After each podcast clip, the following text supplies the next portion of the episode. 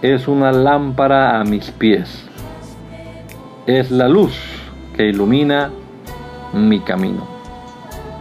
Acompáñenos y leamos juntos la bendita palabra de Dios.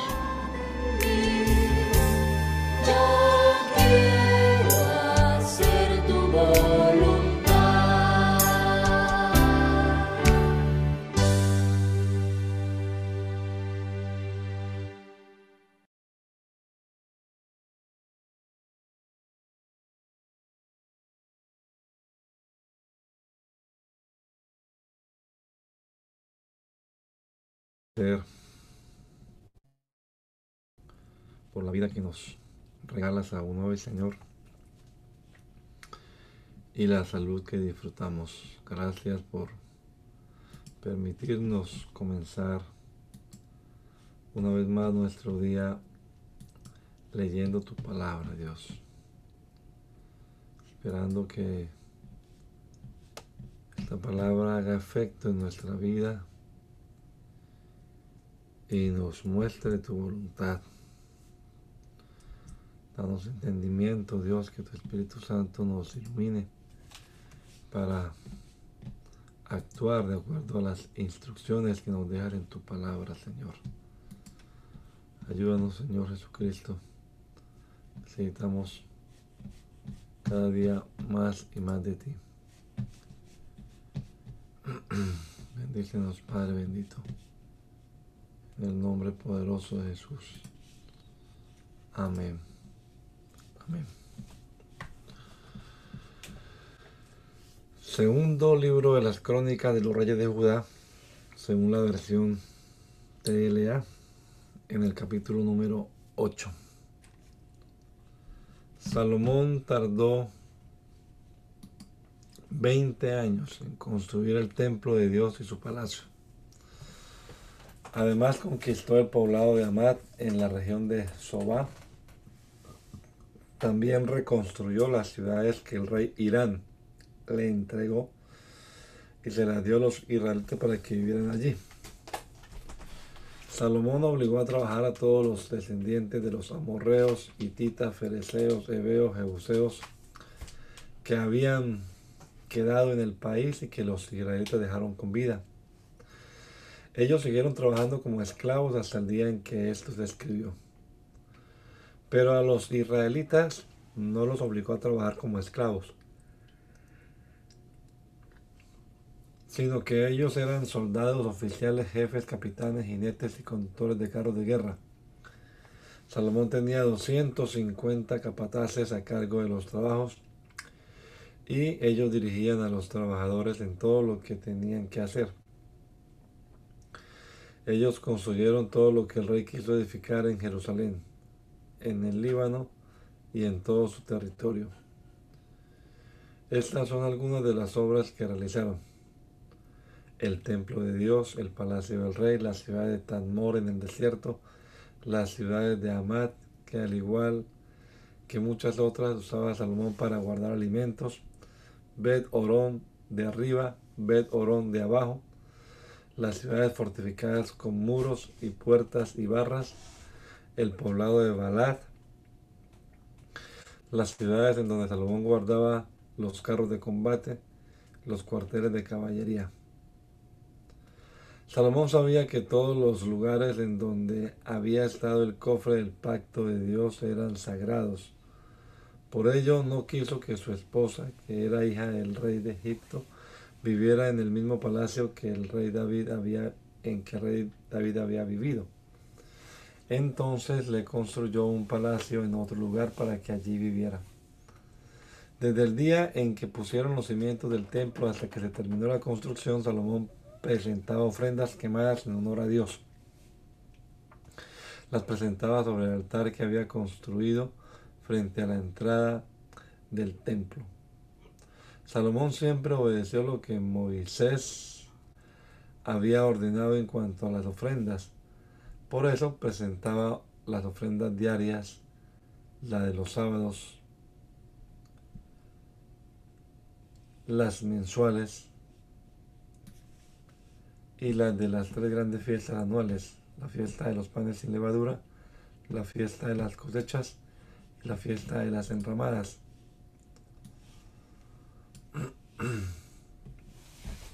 Salomón obedeció fielmente lo que su padre le había dicho en cuanto al culto. Por eso hizo un horario de trabajo para los sacerdotes, los ayudantes, quienes se encargaban de las alabanzas. También hizo horarios de trabajo para los que cuidaban las entradas en el templo y para los tesoreros. Todos ellos cumplieron con su deber. Luego el rey Salomón fue a la ciudad de Esión Geber, que estaba en la orilla del mar, cerca de Lad, en el territorio de Edom. En ese lugar, a ese lugar le envió el rey Irán, por medio de sus servidores, barcos con muy buenos marineros. Estos hombres fueron a la región de Ofir junto con los servidores de Salomón y allí se le llevaron a Salomón 15 kilos de oro. Cuando la reina de Saba escuchó hablar de lo famoso que era Salomón, decidió ir a visitarlo. Ella quería hacerle preguntas difíciles para ver si era tan sabio como decían. Llegó a Jerusalén acompañada de sus consejeros y con camellos cargados de perfumes y gran cantidad de oro y piedras preciosas. Cuando se encontró con Salomón, ella le hizo todas las preguntas que había preparado. Salomón contestó todas ellas. No hubo nada que no pudiera explicarle. La reina quedó maravillada al ver lo sabio que era Salomón. También tuvo tiempo para admirar la hermosura del palacio, la rica comida que servían a la mesa, los asientos que ocupaban los asistentes, el aspecto y la ropa de todos los sirvientes, y en especial la de los que servían el vino al rey. Y al ver todos los animales que el rey daba como ofrenda en el templo de Dios, se asombró y le dijo al rey, todo lo que escuché en mi país acerca de lo que has hecho y de lo sabio que eres es cierto. Yo no lo creía, pero ahora lo he visto con mis propios ojos y sé que es verdad. En realidad no me habían contado ni siquiera la mitad. Eres más sabio y rico de lo que yo había escuchado. Qué felices deben ser tus esposas y qué contentos deben estar todos tus servidores, pues siempre cuentan con tus sabios consejos. Bendito sea tu Dios, a quien le agradó tu conducta y te hizo rey de Israel, para que reines en su nombre y gobiernes. Dios ama a Israel y su pueblo permanecerá por siempre. Después la reina de Sabá le dio a Salomón 3.960 kilos de oro y gran cantidad de perfumes y piedras preciosas. Además los barcos de Irán y los de Israel, que habían traído desde Ofir el oro, el oro para Salomón, trajeron de allá gran cantidad de madera de sándalo y piedras preciosas. Con esa madera el rey hizo barandas para el templo de Dios y para el palacio. También hizo para los músicos arpas y liras. Nunca antes se había visto algo así en el territorio de Judá. El rey Salomón le dio a la reina de Sabá todo lo que ella le pidió, lo cual fue mucho más de lo que ella le había traído. Después ella volvió a su país con sus consejeros. Cada año el rey Salomón recibía alrededor de 22 mil kilos de oro, sin contar los impuestos que le pagaban los comerciantes, y el oro y la plata que todos los reyes de Arabia y los gobernantes del país le daban. Salomón mandó hacer doscientos escudos grandes y trescientos escudos pequeños, y los puso en el palacio llamado Bosque del Líbano. Cada uno de los escudos grandes pesaba seis kilos de oro y los pequeños pesaban un poco más de tres kilos. También mandó hacer un trono grande de marfil, recubierto de oro puro. El trono estaba sobre una base de oro y tenía dos brazos. Al lado de cada brazo había un león de pie. El trono tenía seis escalones, y en ambos lados de cada escalón había también un león de pie. Ningún otro rey tenía un trono tan hermoso. Todas las copas del rey y todos los platos del palacio, bosque del Líbano, eran de oro puro. No había nada de plata porque en aquella época no la consideraban de mucho valor.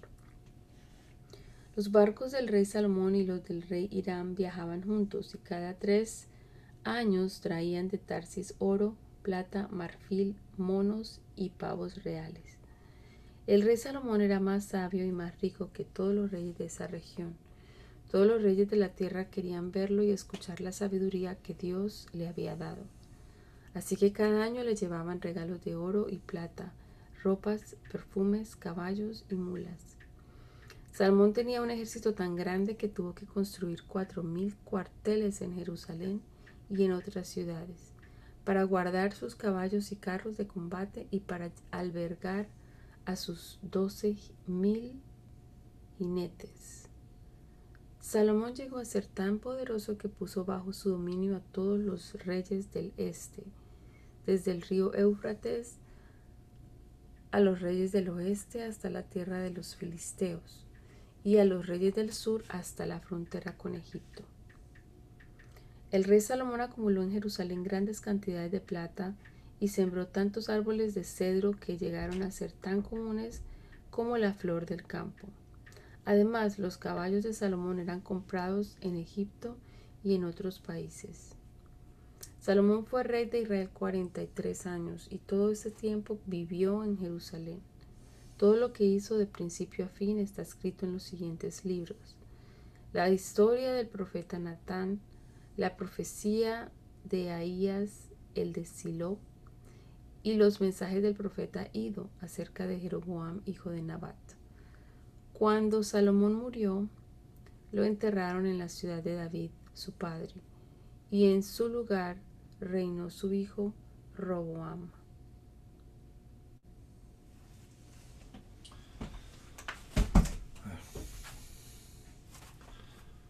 Roboán fue a Siquem, pues todo el pueblo de Israel había ido allá para nombrarlo rey. Pero las tribus del norte de Israel mandaron a llamar a Jeroboam, que se había quedado a vivir en Egipto para escapar de Salomón.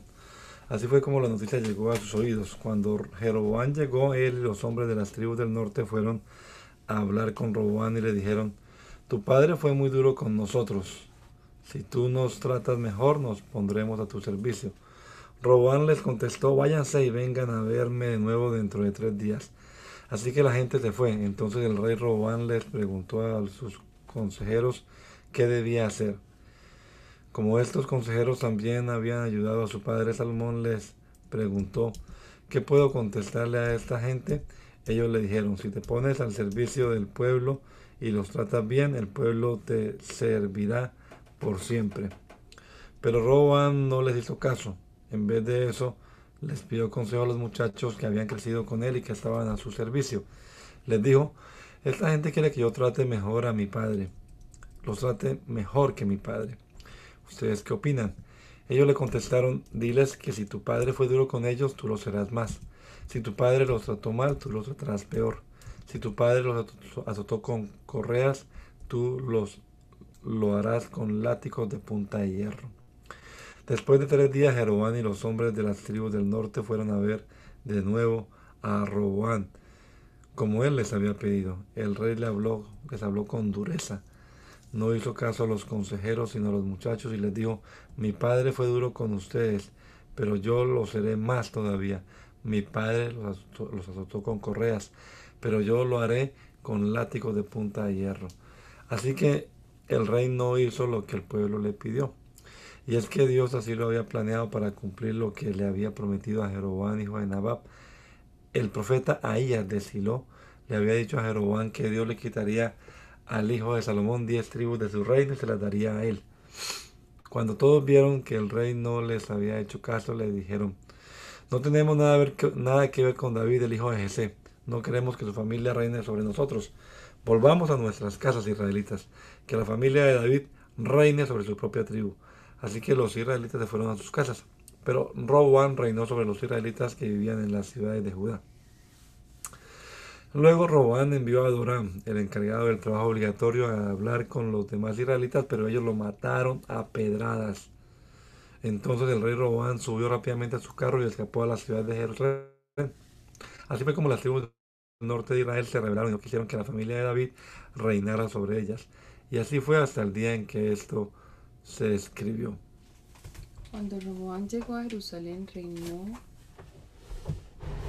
reunió a 180 mil soldados que eligió de entre todas las familias de Judá y de la tribu de Benjamín para luchar contra las demás tribus y recuperar el poder sobre todo Israel. Pero Dios habló con Semaías, un hombre que amaba y respetaba a Dios, y le dijo, debes darle a Roboam y a todos los de la tribu de Judá y de Benjamín este mensaje. Dios no quiere que haya guerra contra las demás tribus de Israel, pues ellos son sus parientes. Vuelvan a sus casas, pues es una orden de Dios. Al escuchar este mensaje, todos regresaron a sus casas y no atacaron a Jeroboam. Roboam se quedó a vivir en Jerusalén y logró mantener bajo su control las ciudades de las tribus de Judá y de Benjamín. Pudo hacerlo porque protegió y fortaleció algunas ciudades hasta el punto de convertirlas en fortalezas. Además de construir fuertes murallas alrededor de ellas, puso en cada ciudad a jefes del ejército y los armó con escudos y lanzas. Además, almacenó en las ciudades suficiente comida, aceite y vino. Estas son las ciudades que reforzó.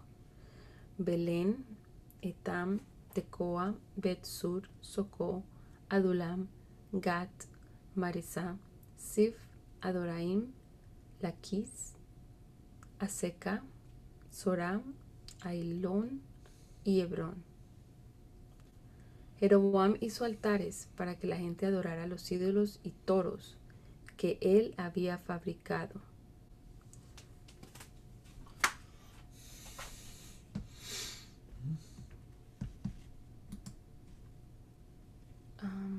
También nombró sus propios sacerdotes y él y sus hijos expulsaron a los sacerdotes que servían a Dios.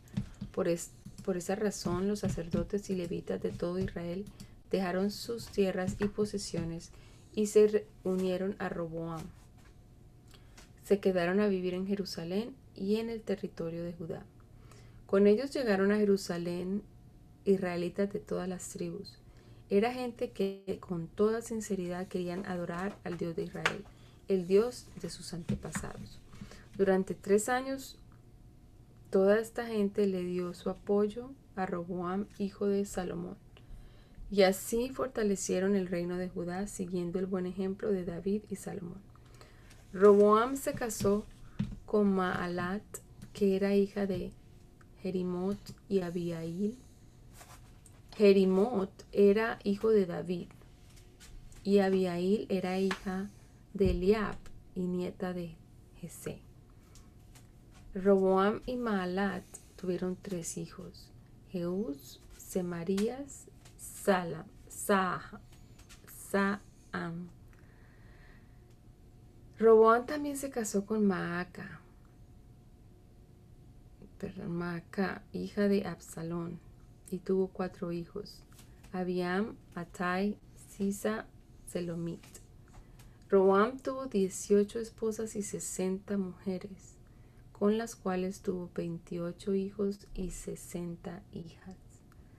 Como Roam amaba a Maaca más que a todas sus mujeres y quería que su hijo Abiam fuera el rey, lo nombró jefe de todos sus hermanos pero también fue astuto y envió a sus demás hijos a vivir en diferentes partes del territorio de Judá y de Benjamín. Los nombró jefes de las ciudades que había transformado en fortalezas y les dio provisiones en abundancia y muchas esposas. Ah, en cuanto a Roam se dio cuenta de que su reino era firme y poderoso, él y todo el pueblo de Israel dejaron de obedecer la ley de Dios. Por esa razón, cuando Roboam cumplió cinco años en el reinado, Dios permitió que Sisac, rey de Egipto, conquistara a los israelitas. Sisac tenía un ejército de mil doscientos carros de combate y sesenta mil jinetes. Además, venían con él soldados libios, suqueños y etíopes, en tal cantidad que no se podían contar. El rey de Egipto fue conquistando una tras otra las ciudades y fortalezas de Judá y finalmente llegó hasta Jerusalén. Los principales jefes de Judá se habían reunido allí con Roboam y fue entonces cuando el profeta Semaías les dijo, este es el mensaje de Dios para ustedes. Como se olvidaron de mí, ahora yo los abandono y los dejo bajo el poder de Sisac. Entonces los jefes y el rey reconocieron con humildad su maldad y confesaron, el castigo de Dios es justo. Cuando Dios se dio cuenta de que habían reconocido con humildad su pecado, les mandó este mensaje por medio de Semaías. Ustedes han sido humildes al reconocer su pecado, y por eso no dejaré que Isaac destruya por completo Jerusalén. En poco tiempo los liberaré de su poder. Sin embargo, para que sepan cuán diferente es servirme a mí que servir a los reyes de este mundo, serán servidores del rey de Egipto. Entonces Isaac atacó y conquistó a Jerusalén. Se llevó todos los tesoros del templo de Dios y del palacio real incluyendo los escudos de oro que había hecho Salomón. Luego Roboam hizo escudos de bronce en lugar de los de oro y los puso al cuidado de los oficiales que vigilaban la entrada de su palacio. Cada vez que el rey iba al templo, los vigilantes llevaban los escudos. Cuando regresaban los ponían de nuevo en el cuartel. Sin embargo, como Roboam se había humillado, Dios no permitió que Jerusalén fuera totalmente destruida, pues aún había algo bueno en Judá. De hecho, Roboam recuperó su poder y siguió reinando en Jerusalén, que era la ciudad que Dios había elegido de entre todas las tribus de Israel para vivir en ella. Roboam tenía 41 años, 41 años de edad cuando comenzó a reinar y su reinado duró 17 años. Su madre se llamaba Nama y era amonita, pero su conducta fue mala, pues no obedeció a Dios con sinceridad. Roboam y Jeroboam siempre estuvieron en guerra. La historia de Roboam de principio a fin está escrita en esos libros, las historias del profeta Semaías y los mensajes del profeta Ido. Cuando Roboam murió, lo enterraron en la ciudad de David, en la tumba de sus antepasados. Su hijo Abiam reinó en su lugar. Abiam comenzó a reinar cuando Jeroboam tenía ya 18 años de gobernar en Israel. La capital de su reino fue Jerusalén y su reinado duró tres años. Su madre se llamaba Micaías y era hija de Uriel de Gibeá. Y también hubo guerra entre Abián y Jeroboam. Abián eligió para la batalla 400.000 soldados de los más valientes. Por su parte, Jeroboam eligió para la batalla a 800 mil valientes soldados.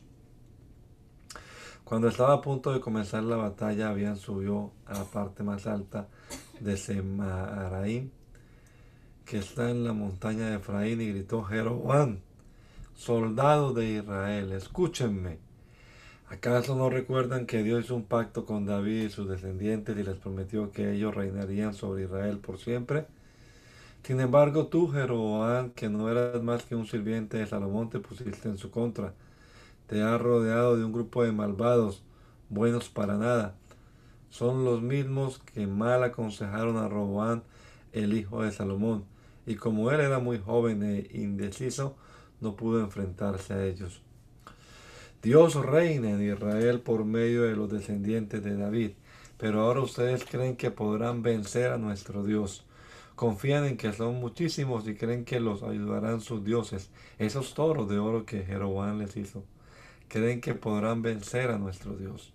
Además, ustedes han expulsado a los sacerdotes y los ayudantes a los cuales Dios había elegido y han nombrado sus propios sacerdotes se están comportando como los pueblos que no conocen al Dios verdadero.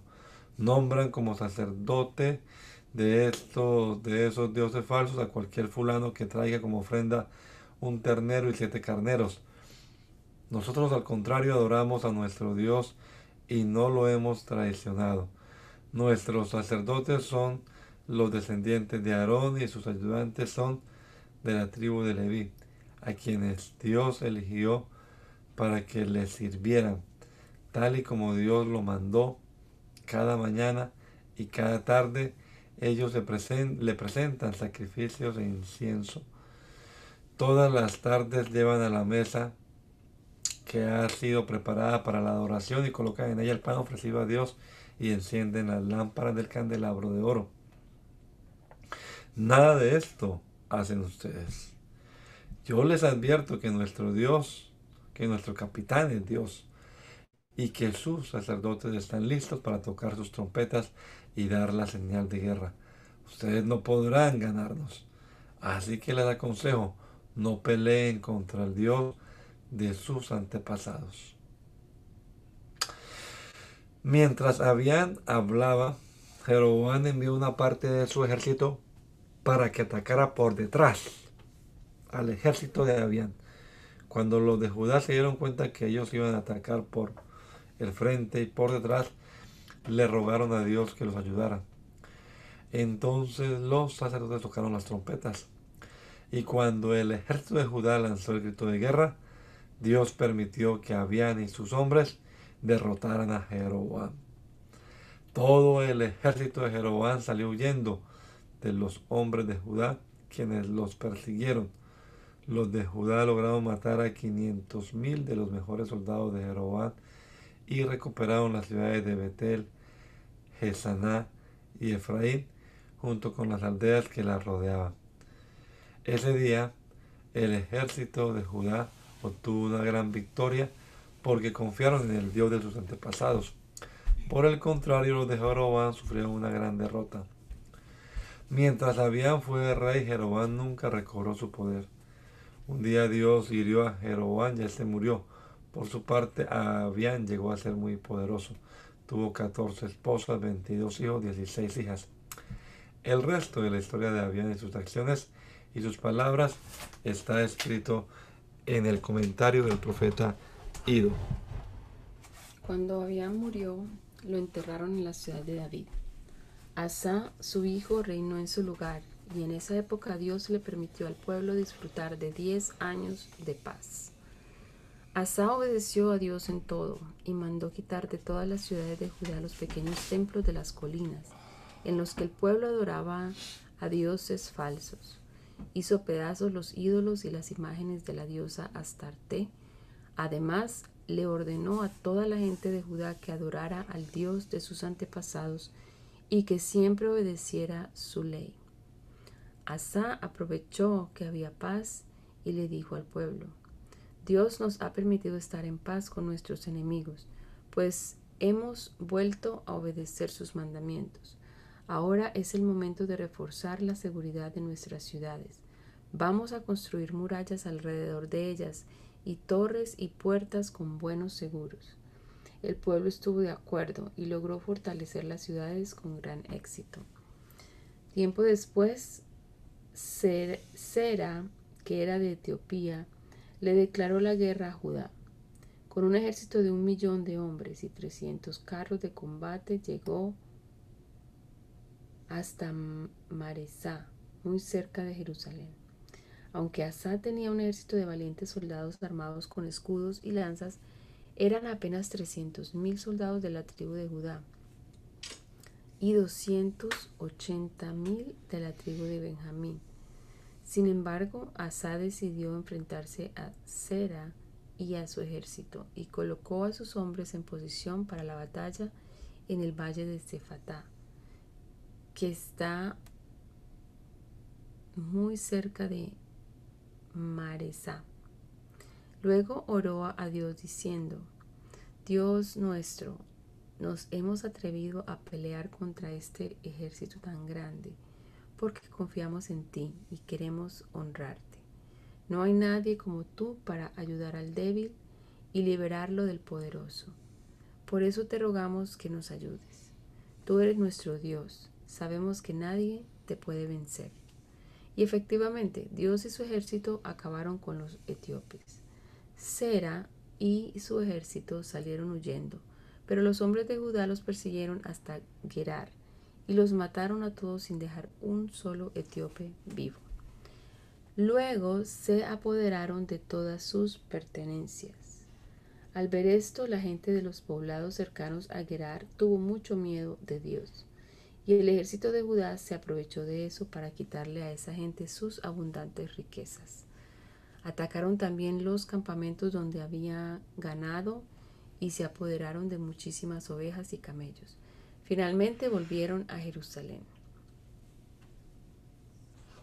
El Espíritu de Dios le dio al profeta Azarías, hijo de Obed, un mensaje para el rey Asa, el cual decía, em, tú, Asa, y ustedes, tribus de Judá y de Benjamín, pongan atención. Hace mucho tiempo Israel había dejado de adorar al Dios verdadero y no tuvo sacerdotes que le enseñasen su ley. En esos días Dios castigaba a los pueblos con toda clase de angustias. Por todas partes la gente vivía con mucha inseguridad y temor. Había guerras entre los pueblos y entre las ciudades, nadie estaba tranquilo. Aún así, cuando nuestra gente estaba angustiada, se arrepentía y se acercaba a nuestro Dios. Él siempre los recibía. Por eso ahora les digo, si ustedes le son fieles, Él estará siempre con ustedes. Cuando lo necesiten podrán encontrarlo, pero si ustedes lo abandonan, Él también los abandonará. Sean valientes, no dejen obedecer a Dios y Él les dará su recompensa. Cuando Asa escuchó al profeta, tuvo el valor de destruir los horribles ídolos que había en todo el territorio de Judá y de Benjamín, y en las ciudades que había conquistado en la montaña de Efraín. Al mismo tiempo, reparó el altar de Dios que estaba frente a la entrada del templo. Después Asa mandó llamar a toda la gente de las tribus de Judá y de Benjamín, y como en su territorio vivían muchos de las tribus de Efraín, de Manasés y de Simeón, también ellos respondieron al llamado del rey. Estos se habían unido a Asa porque se dieron cuenta de que Dios lo ayudaba en todo. El mes de Sivan del año 15 del reinado de Asa llegaron todos a Jerusalén y ese día le ofrendaron a Dios 700 reses y siete mil ovejas que antes le habían quitado sus enemigos. Fue entonces cuando hicieron un pacto y juraron en voz alta que con toda sinceridad se esforzarían en obedecer solamente al Dios de sus antepasados. También prometieron que quien no lo hiciera sería condenado a muerte, sin importar su edad o sexo. Cuando terminaron el juramento, todo el pueblo de Judá se llenó de alegría festejaron con gritos de gozo y música de trompetas y cuernos, pues Dios los había aceptado. Y como Dios vio que el pueblo había sido sincero, los bendijo y les permitió vivir en paz con todos los pueblos vecinos. Asa le quitó a su abuela Maca su autoridad de reina madre, porque ella había hecho una imagen de la diosa Astarte el rey Asa destruyó con esa imagen, el rey Asa destruyó esa imagen y la quemó en el arroyo de Cedrón.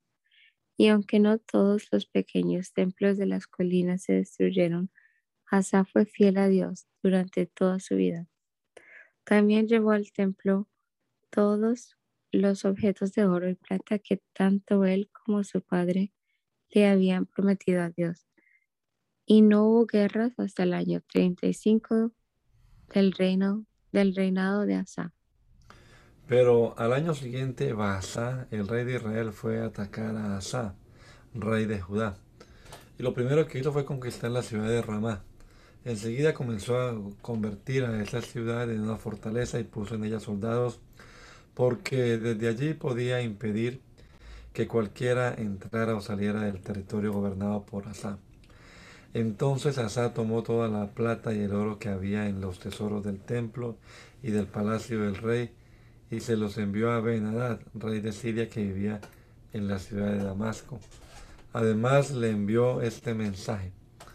Hagamos un pacto tú y yo, como lo hicieron tu padre y el mío. Yo te envío plata y oro a cambio de que rompas el pacto que hiciste con Basá para que dejes de atacarme. Benadad estuvo de acuerdo y envió a los jefes de su ejército a pelear contra las ciudades de Israel. Así conquistó las ciudades de Ión, Dan, Abelmaín y todas las ciudades de Neftalí en las que se almacenaba alimentos. Cuando el rey Baasá se enteró de esto, dejó de fortificar Ramá. Entonces el rey Asa le ordenó a todos los de Judá que se llevaran las piedras y la madera que Baasá había usado para fortificar la ciudad de Ramá. Con ese material, el rey Asa fortaleció las ciudades de Geba y Mizpah. Pero en esos días el profeta Ananí fue a hablar con Asa, rey de Judá, y lo reprendió así. Nuestro Dios vigila sobre todo el mundo y siempre está dispuesto a ayudar a quienes lo obedecen y confían en Él. Acuérdate de que gracias a tu confianza en Dios pudiste derrotar a los etíopes y a los libios, a pesar de que ellos tenían un ejército mucho más poderoso que el tuyo. Sin embargo, ahora pusiste tu confianza en el rey de Siria y no en tu Dios. Por eso, nunca podrás vencer al ejército sirio. Fuiste muy tonto y ahora vivirás en guerra toda tu vida. Al oír esto, Asa se enojó tanto contra el profeta que lo encerró en la cárcel. También maltrató con crueldad a varios de los habitantes de la ciudad. La historia de Asa de principio a fin está escrita en el libro de la historia de los reyes de Judá y de Israel. A los 39 años de su reinado, Asa enfermó gravemente de sus pies sin embargo, tuvo más confianza en los médicos que en la ayuda que Dios podía brindarle. En el año 41 de su reinado, Asa murió. Lo pusieron sobre una camilla con toda clase de perfumes. Luego descendieron, encendieron en su honor una gran hoguera y lo enterraron en la tumba que él mismo había mandado hacer en la ciudad de David, donde estaban enterrados sus antepasados.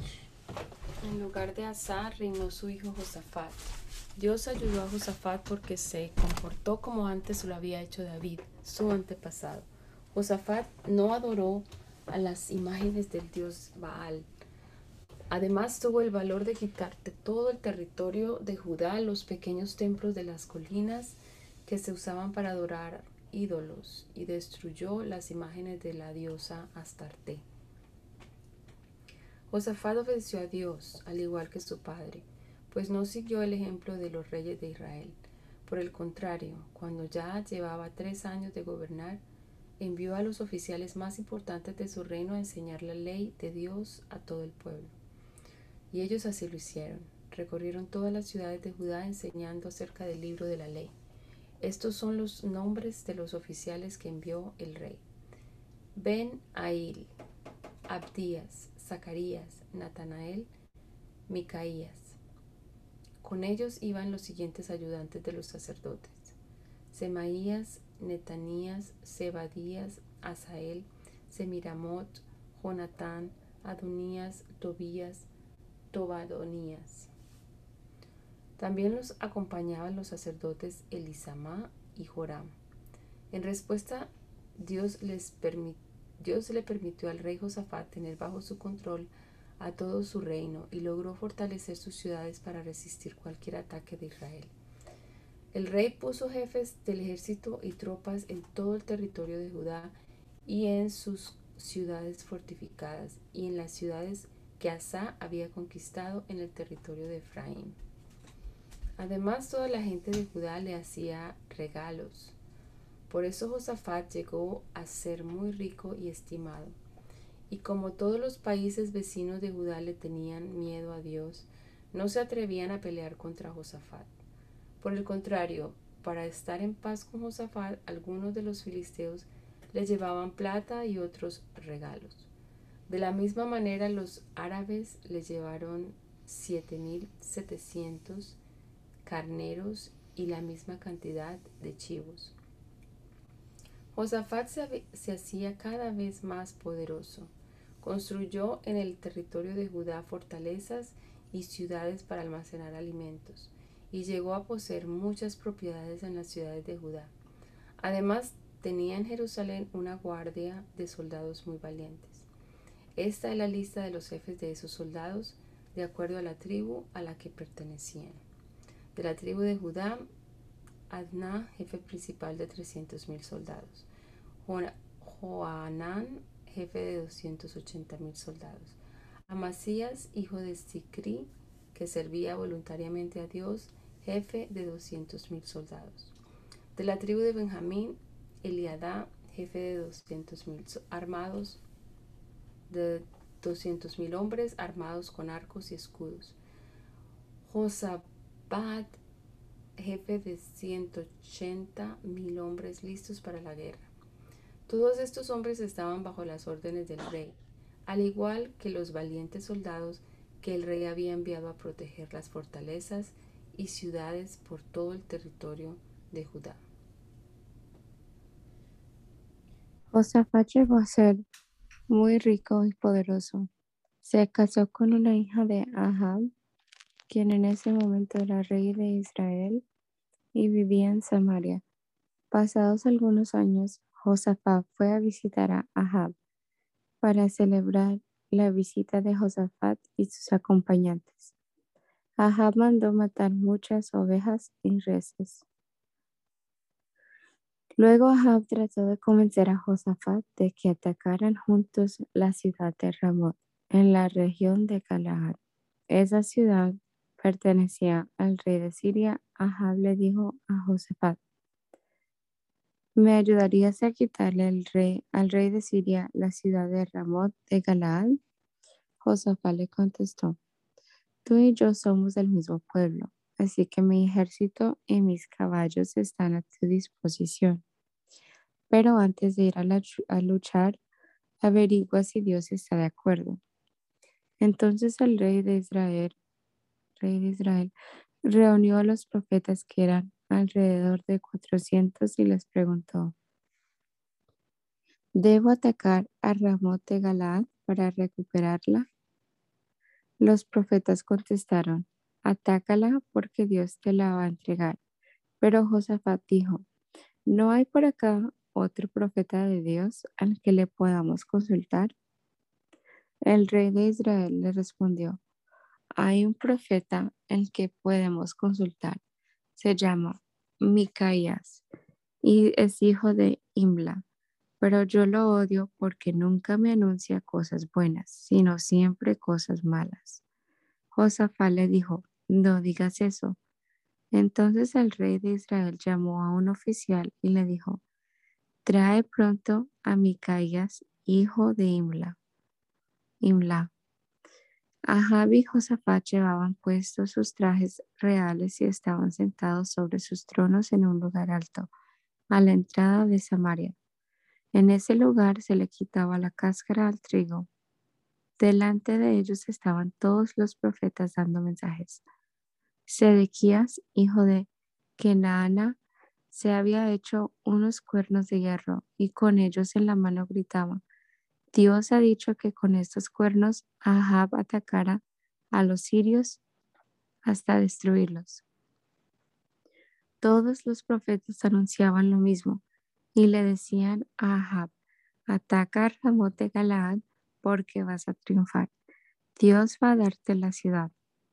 Mientras tanto, el oficial que había ido a buscar a Micaías le dijo a este, todos los profetas han anunciado que el rey Ahab vencerá. Habla tú como ellos y anuncia al rey algo bueno. Pero Micaías le contestó, juro por Dios que solo diré lo que Dios me diga. Cuando Micaías se presentó delante del rey, éste le preguntó, Micaías, ¿debo atacar a Ramón de Galaad? Micaías le respondió, Atácala y triunfarás, Dios te entregará la ciudad. Pero el rey le dijo, ¿cuántas veces te he rogado que me digas la verdad de parte de Dios? Micaías contestó, veo a todo el pueblo de Israel desparramado por las montañas, andan como las ovejas cuando no tienen pastor. Dios dijo que no tienen quien los dirija, que cada uno vuelva tranquilo a su hogar. Entonces Ahab le dijo a Josafat, ¿No te dije que Micaías no me iba a anunciar nada bueno? Micaías dijo, no debiste decir eso. Ahora escucha el mensaje que Dios te envía. Yo vi a Dios sentado sobre su trono. Todos los ángeles del cielo estaban de pie, unos a la derecha y otros a la izquierda. Entonces Dios preguntó quién iría a convencer a Ahab de que atacara a Ramón de Galaad y fuera vencido ahí. Unos decían una cosa mientras que otros decían otra, pero un espíritu vino delante de Dios y dijo que él iría a convencer a Ahab. Dios le preguntó cómo iba a hacerlo. El espíritu dijo que haría que los profetas dijeran mentiras. Dios le permitió ir y hacer que los profetas dijeran mentiras para convencer a Ahab. Así que Dios ha decidido, ha decidido que en esta batalla seas derrotado. Entonces Ezequías, hijo de Kenaana, se acercó, le dio a Micaías una bofetada en la cara y le dijo, ¿cómo te atreves a decir que el Espíritu de Dios me ha abandonado y que te ha hablado a ti? Y Micaías le contestó, cuando se cumpla lo que dije, te darás cuenta de que he dicho la verdad y tendrás que esconderte de donde puedas. El rey de Israel ordenó, llévense preso a Micaías Entréguenlo a Amón, el gobernador de la ciudad, y a mi hijo Joás. Díganles que lo pongan en la cárcel y que no le den más que pan y agua hasta que yo regrese sano y salvo de la batalla. Micaías dijo, si tú regresas sano y salvo, significará que Dios no ha hablado por medio de mí. Después, dirigiéndose a todos, agregó, tengan en cuenta lo que he dicho. Ahab y Josafat fueron a atacar Ramón de Galaad. Ahab le dijo a Josafat, yo me voy a disfrazar para ir a la batalla, pero tú puedes usar tu propia ropa. Así que el rey de Israel se disfrazó y fue a luchar. El rey de Siria había dado esta orden a los 32 capitanes de sus carros de combate. Ataquen solo al rey de Israel. Cuando los capitanes vieron a Josafat, dijeron, Seguramente él es el rey de Israel. Así que lo rodearon para atacarlo. Pero Josafat gritó pidiendo ayuda y Dios lo ayudó, pues hizo que los capitanes de los carros de combate se dieran cuenta de que no era Ahab y así dejaron de perseguirlo. Pero un soldado tiró con su arco una flecha al azar e hirió a Ahab la flecha le entró por uno de los huecos de su armadura. Entonces el rey le dijo al soldado que manejaba su carro, da la vuelta y sácame del campo de batalla porque estoy mal herido. Ese día la batalla fue muy dura. Algunos soldados mantuvieron en pie al rey en su carro de combate para que se enfrentara a los sirios, pero murió al caer la tarde. Por el contrario, Josafat, rey de Judá, regresó sano y salvo a su palacio en Jerusalén. Entonces el profeta Jehú, hijo de Ananí, salió a recibirlo y le reclamó, ¿por qué ayudaste a un malvado? Te hiciste amigo de gente que odia a Dios. Dios está muy enojado contigo. Sin embargo, a Dios le agrada que hayas destruido en todo el país las imágenes de Astarte y que lo ames con sinceridad. Aunque Josafat vivía en Jerusalén, mm, recorría todo su territorio visitando cada una de sus ciudades. Hablaba con la gente y hacía que se arrepintiera y adorara al Dios de sus antepasados. Al mismo tiempo iba nombrando jueces en todas las ciudades de Judá las cuales habían convertido, eh, las cuales había convertido en, en fortalezas. A estos jueces les decía, ustedes serán los representantes de la justicia de Dios, no de la justicia humana. Por eso deben ser muy cuidadosos al cumplir con su deber. Respeten siempre a Dios y recuerden que Él no acepta las injusticias él no verá bien que usted favorezca más a una persona que a otra o que le den la razón a alguien a cambio de dinero. Dios los ayudará a ser justos en todo lo que hagan. En la ciudad de Jerusalén, Josafat eligió a algunos de los sacerdotes y de sus ayudantes, así como a algunos jefes de familia de Israel, para que sirvieran como jueces y resolvieran los problemas que tuviera la gente. A ellos les dio las siguientes instrucciones. Para que ustedes cumplan con su trabajo como Dios manda, es necesario que siempre obedezcan a Dios y hagan su trabajo con sinceridad, con honestidad. Ustedes deben enseñarles a sus compañeros, a sus compatriotas, a obedecer todo lo que Dios ha ordenado, ya sea que se trate de un asesinato o de cualquier otro tipo de problema. Díganle a la gente que no ofenda a Dios para que Él no los castigue. Si ustedes, em, si sigan ustedes mi consejo y no tendrán de qué arrepentirse. Como jefe de ustedes he puesto a Marías, el jefe de los sacerdotes. Él los guiará en todos los asuntos que tengan que ver con Dios. Sebadías, hijo de Ismael y jefe de la tribu de Judá, los ayudará a resolver los asuntos que tengan que ver con el bienestar del reino. Los ayudantes de los sacerdotes los ayudarán en lo que ustedes pidan. Dios los ayudará a hacer el bien. Sean valientes y manos a la obra. Después de esto, los moabitas, los amonitas y parte de los meunitas se unieron para atacar a Josafat. Los mensajeros de Josafat le dieron aviso diciéndole, un ejército muy numeroso viene a atacarte. Partió de Edom, del otro lado del mar muerto, y está muy cerca, en la ciudad de Engadi. Josafat, lleno de miedo, buscó la ayuda de Dios y para mostrar su angustia le pidió a todo el pueblo que no comiera. De todas las ciudades de Judá llegó gente a Jerusalén para pedir la ayuda de Dios. Al ver a la multitud, Josafat se puso en pie frente al patio nuevo que está a la entrada del templo de Dios y oró así. Dios de nuestros antepasados, tú estás en los cielos y dominas a todas las naciones de la tierra. La fuerza y el poder te pertenecen. Nadie puede vencerte. Dios nuestro, tú expulsaste a los pueblos que antes vivían en este territorio y nos lo diste a nosotros que somos descendientes de tu amigo Abraham. Este ha sido nuestro país y en él edificamos un templo para honrarte.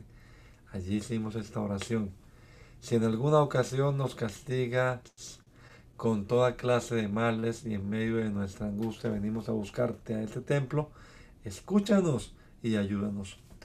Cuando nuestros antepasados salieron de Egipto, tú no les permitiste entrar al territorio de Amón, Moab y Seir, sino que los mandaste que fueran por otro camino. Así evitaste que ellos destruyeran a estos pueblos. Pero ahora los ejércitos de esa gente nos están atacando y nos quieren echar del territorio que tú nos diste. Dios nuestro, castígalos. Nosotros no podemos hacer frente a un ejército tan grande. Ni siquiera sabemos qué hacer. Por eso nos dirigimos a ti en busca de ayuda. Todo el pueblo de Judá hombres, mujeres y niños estaba de pie en el templo de Dios.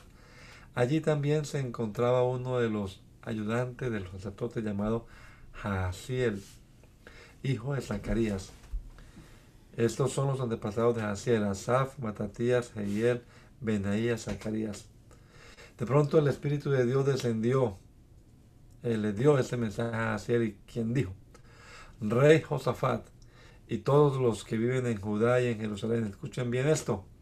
Dios dice que Él peleará contra este ejército tan numeroso, así que no se alarmen ni tengan miedo.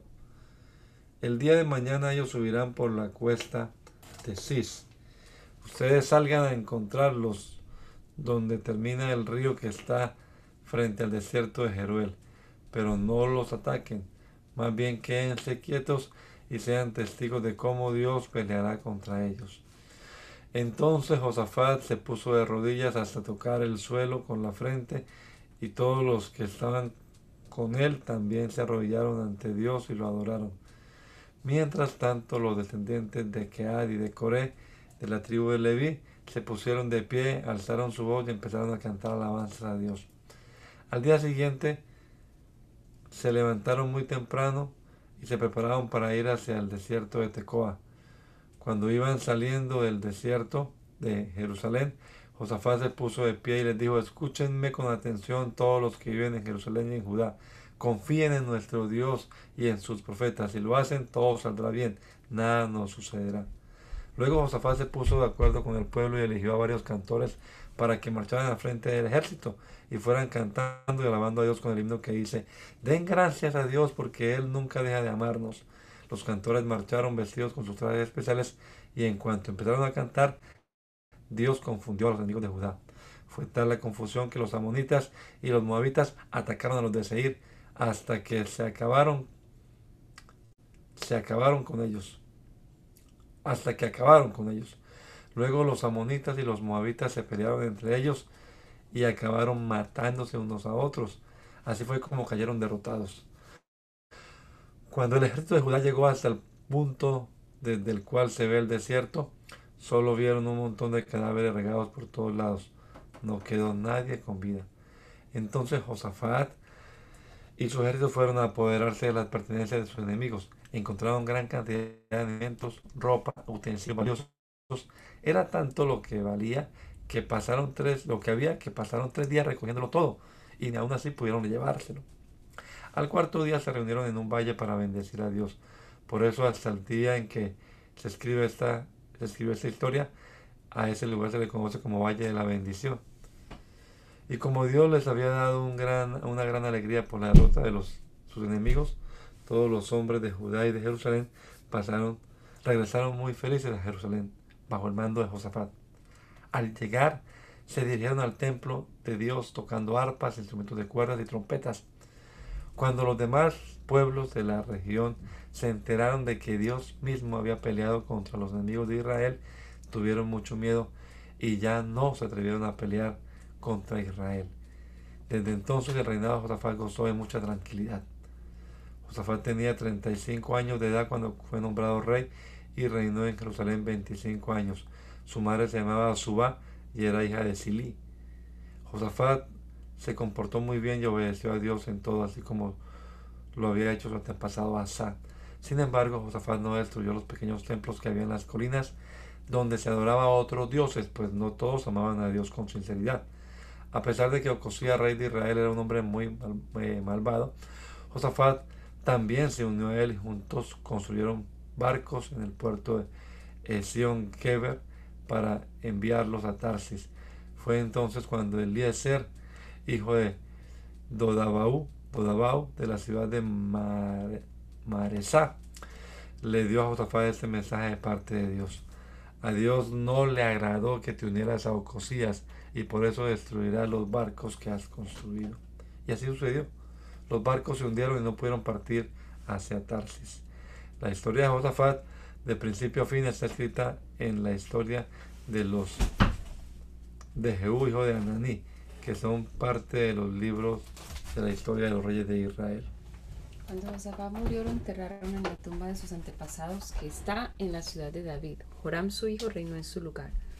Josafat, rey de Judá, tuvo siete hijos: Joram, Azarías, Jehiel, Zacarías, Azarías, Micael, Cefatías. Joram era el mayor de todos y por eso le correspondía ser el rey. Al resto de sus hermanos su padre les dio como regalo mucho oro y plata y objetos de gran valor. Además, los nombró gobernadores de varias ciudades fortificadas en Judá. Sin embargo, cuando Joram tuvo control total del reino, se aseguró de que nadie se lo quitara y mandó matar a todos sus hermanos y también a algunos de los líderes más importantes del país. Joram tenía 32 años cuando comenzó a reinar. La capital de su reino fue Jerusalén y su reinado duró ocho años. Joram desobedeció a Dios al igual que los otros reyes de Israel y en especial los de la familia de Ahab, porque se casó con la hija de Ahab. A pesar de eso, Dios no quiso destruir a Joram, pues le había prometido a David que su familia siempre reinaría. Durante el reinado de Joram, el país de Edom se rebeló contra Judá. Los edomitas ya no querían seguir bajo el dominio de Judá y por eso nombraron su propio rey. Luego fueron y rodearon con su ejército a Joram y a su gente. Joram por su parte se levantó de noche, llamó a los jefes del ejército, preparó los carros de combate y atacó a los de Edom. Pero Joram y su gente perdieron la batalla, y hasta el momento en que esto se escribió, Judá no pudo volver a dominar a los edomitas.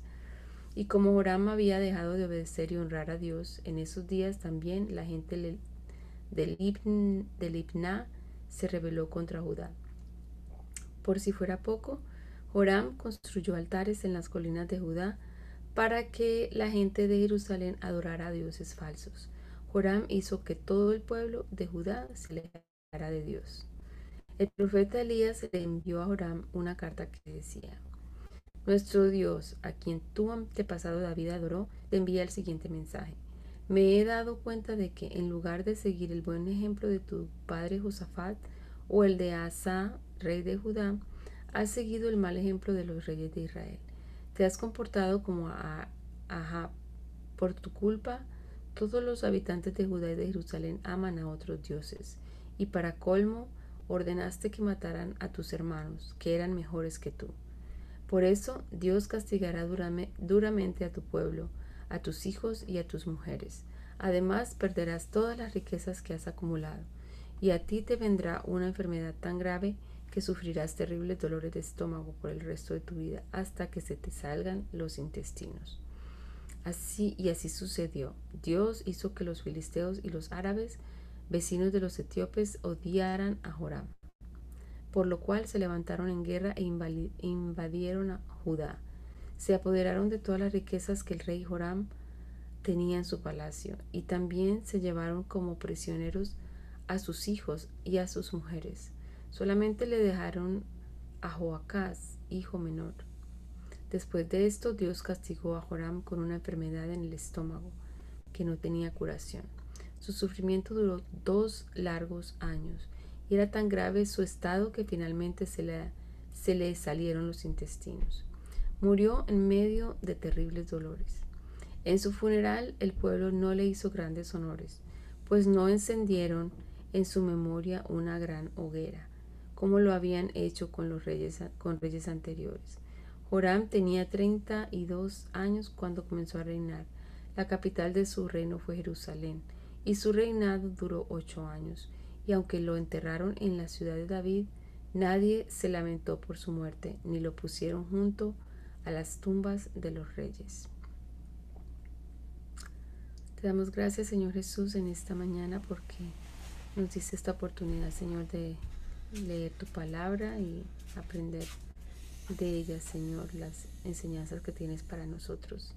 En este día te damos gracias por todo lo que has hecho, Señor Jesús, y te pedimos bendición para este día, bendición para las hermanas que están aquí, también que pudieron leer con nosotros. Te pedimos, Señor Jesús, que tú seas haciendo tu voluntad en cada uno de nosotros. En tu nombre, Jesús. Amén.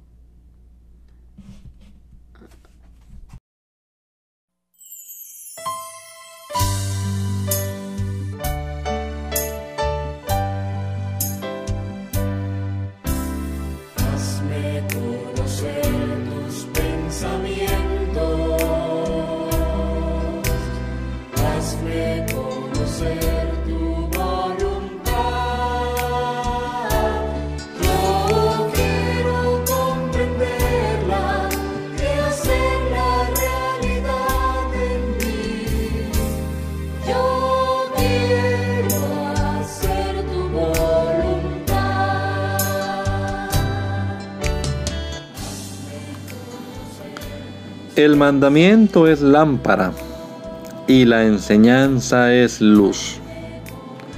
Y las reprensiones son el camino de la vida. Espero que esta lectura de la palabra de Dios haya sido de edificación para su vida y la de su familia. Gracia y paz.